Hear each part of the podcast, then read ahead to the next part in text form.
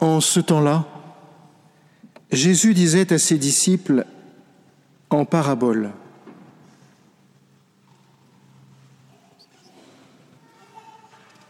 Un aveugle peut-il guider un autre aveugle? Ne vont-ils pas tomber tous les deux dans un trou? Le disciple n'est pas au-dessus du maître, mais une fois bien formé, chacun sera comme son maître. Qu'as-tu à regarder la paille dans l'œil de ton frère, alors que la poutre qui est dans ton œil à toi, tu ne la remarques pas Comment peux-tu dire à ton frère, Frère, laisse-moi enlever la paille qui est dans ton œil, alors que toi-même ne vois pas la poutre qui est dans le tien. Hypocrite, enlève d'abord la poutre de ton œil, alors tu verras clair, pour enlever la paille qui est dans l'œil de ton frère. Un bon arbre ne donne pas de fruits pourris. Jamais non plus un arbre qui pourrit ne donne de bons fruits. Chaque arbre, en effet, se reconnaît à son fruit. On ne cueille pas des figues sur des épines. On ne vendange pas non plus du raisin sur des ronces. L'homme bon tire le bien du trésor de son cœur qui est bon. Et l'homme mauvais tire le mal de son cœur qui est mauvais. Car ce que dit la bouche, c'est ce qui déborde du cœur.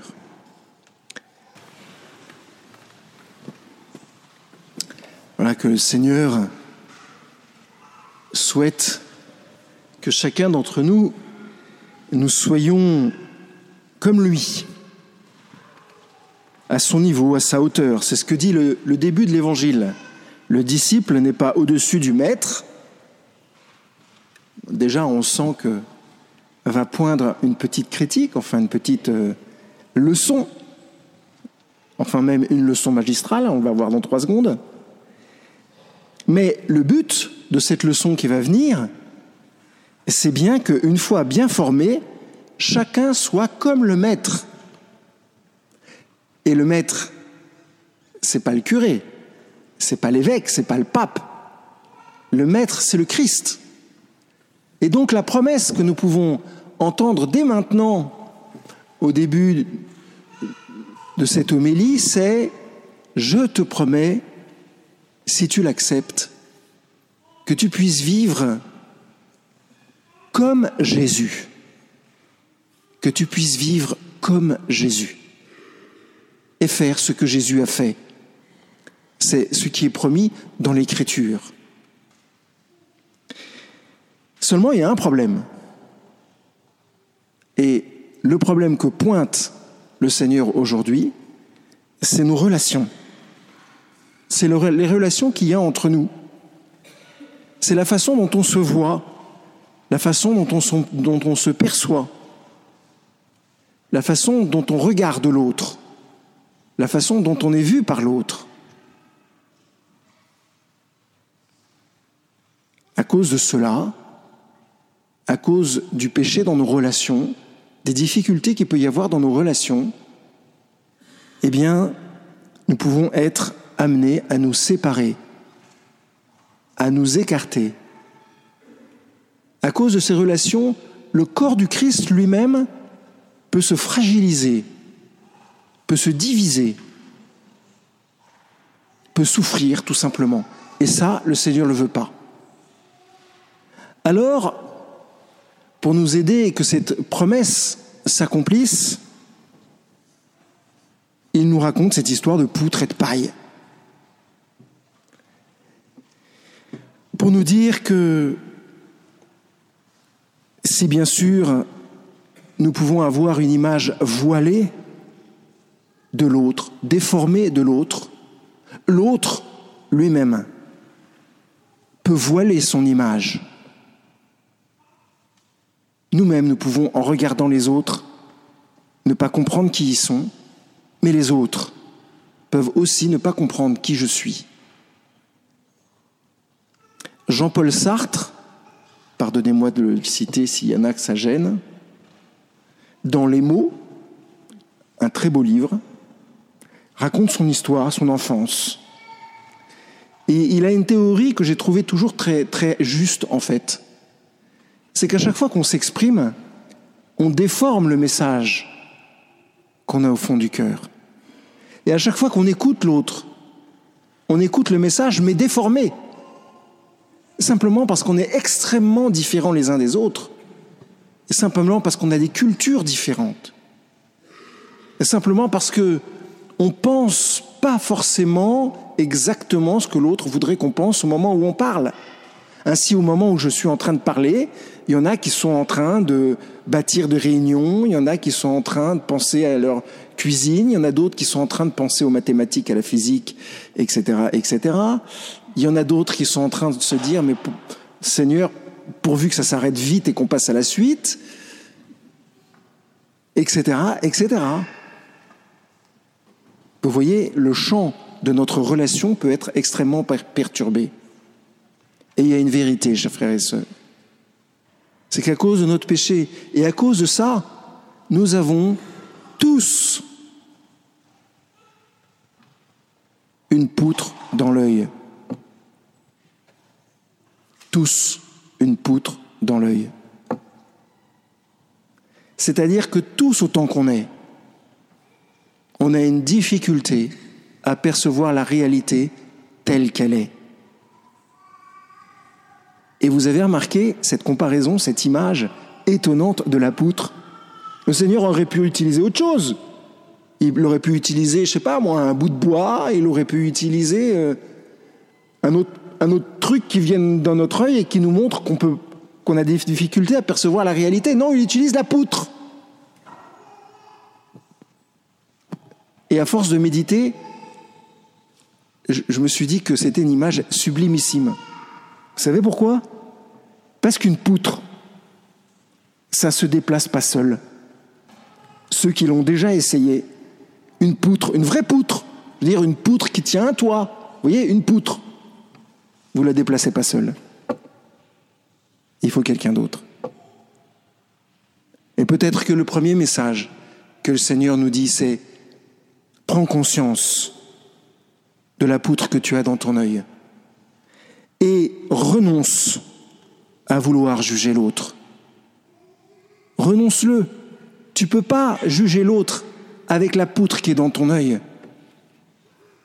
Et si tu penses que tu n'as pas de poutre, alors je te dis une chose, tu as deux poutres.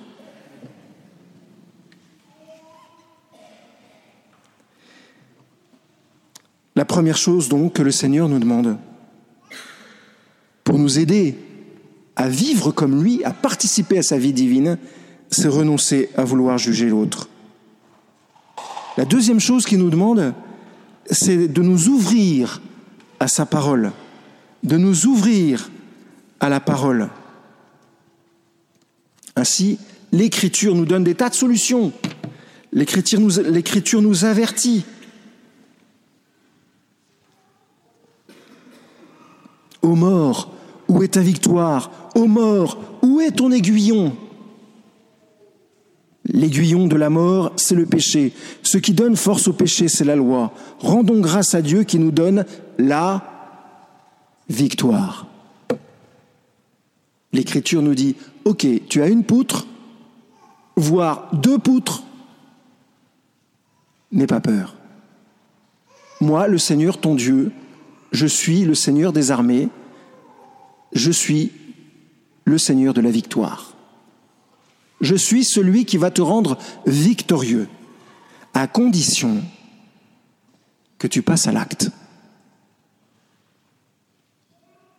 À condition que tu ne te contentes pas simplement de prières,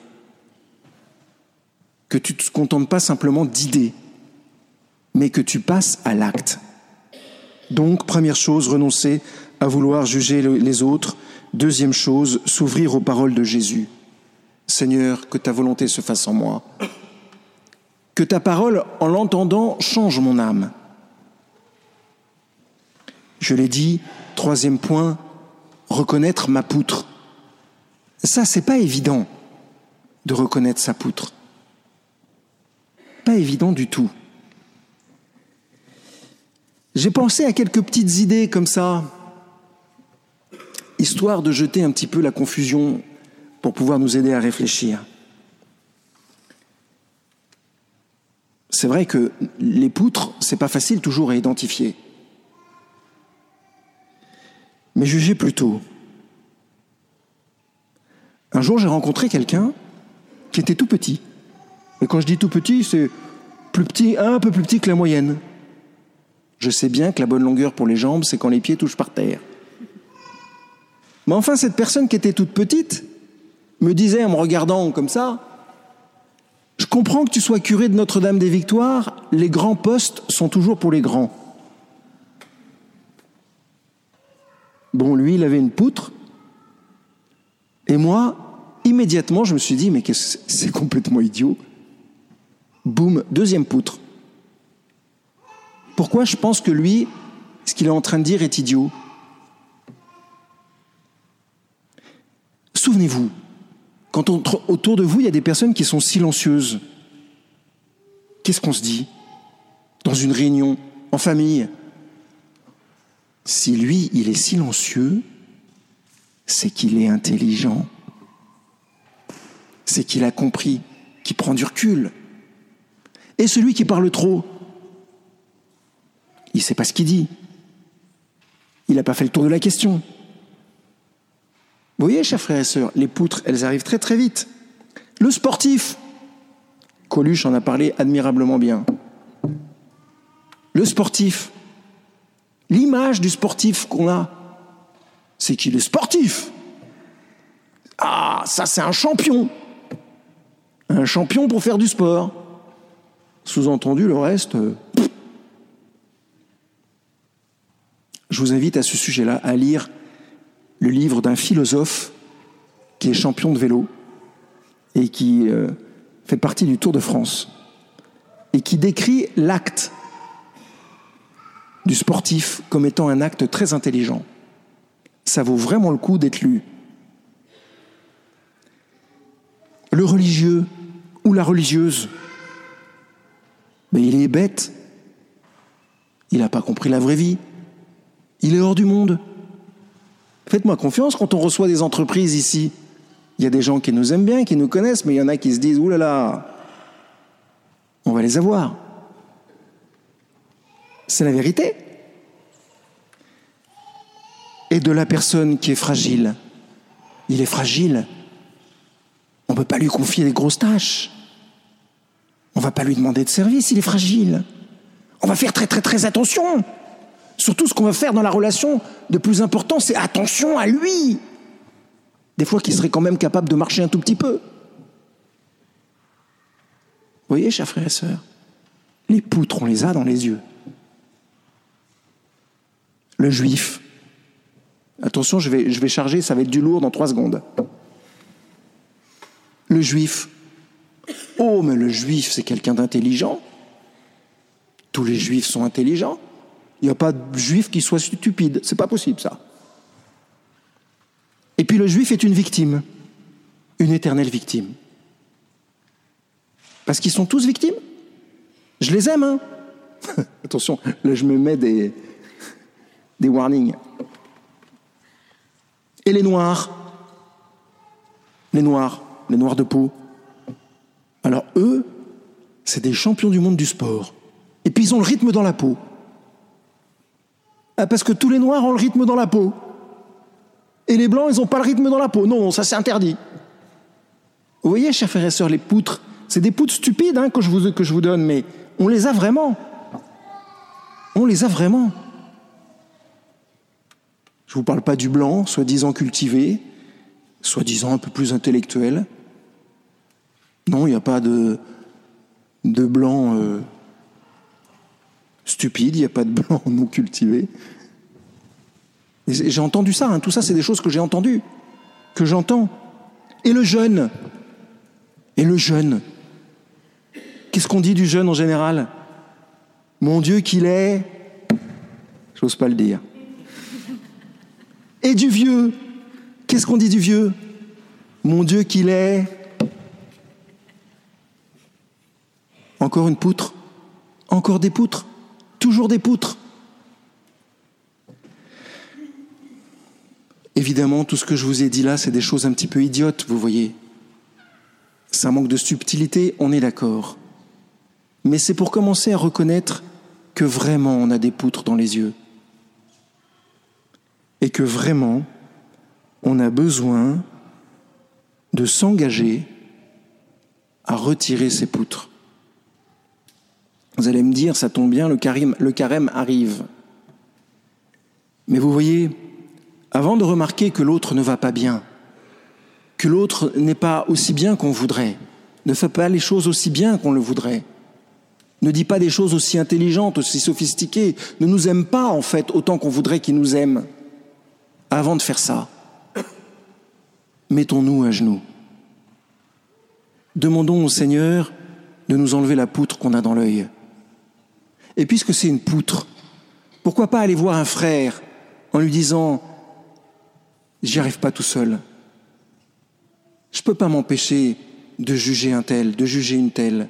Est-ce que tu ne veux pas qu'on prie ensemble? Est-ce que tu veux pas qu'on jeûne ensemble? Est-ce que tu veux bien m'aider?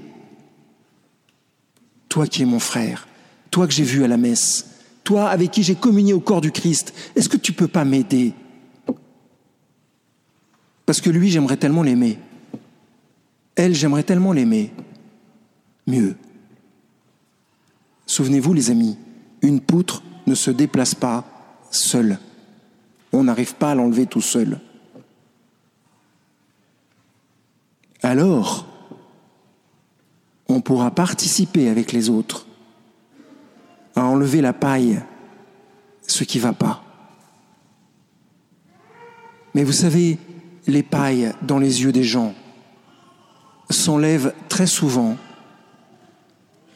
par la vitesse, par la vitesse de l'amour, par la vitesse du don, par la vitesse de la joie. Les pailles s'enlèvent très vite et finalement assez simplement. Le tout, mais c'est au fond d'être engagé et d'être donné. Rassurez-vous, je ne vais pas être plus long, je vais m'arrêter tout de suite. Mais une dernière chose.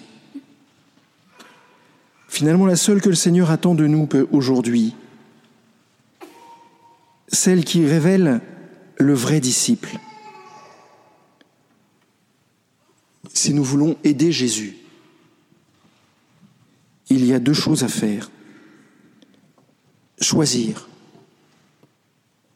et agir.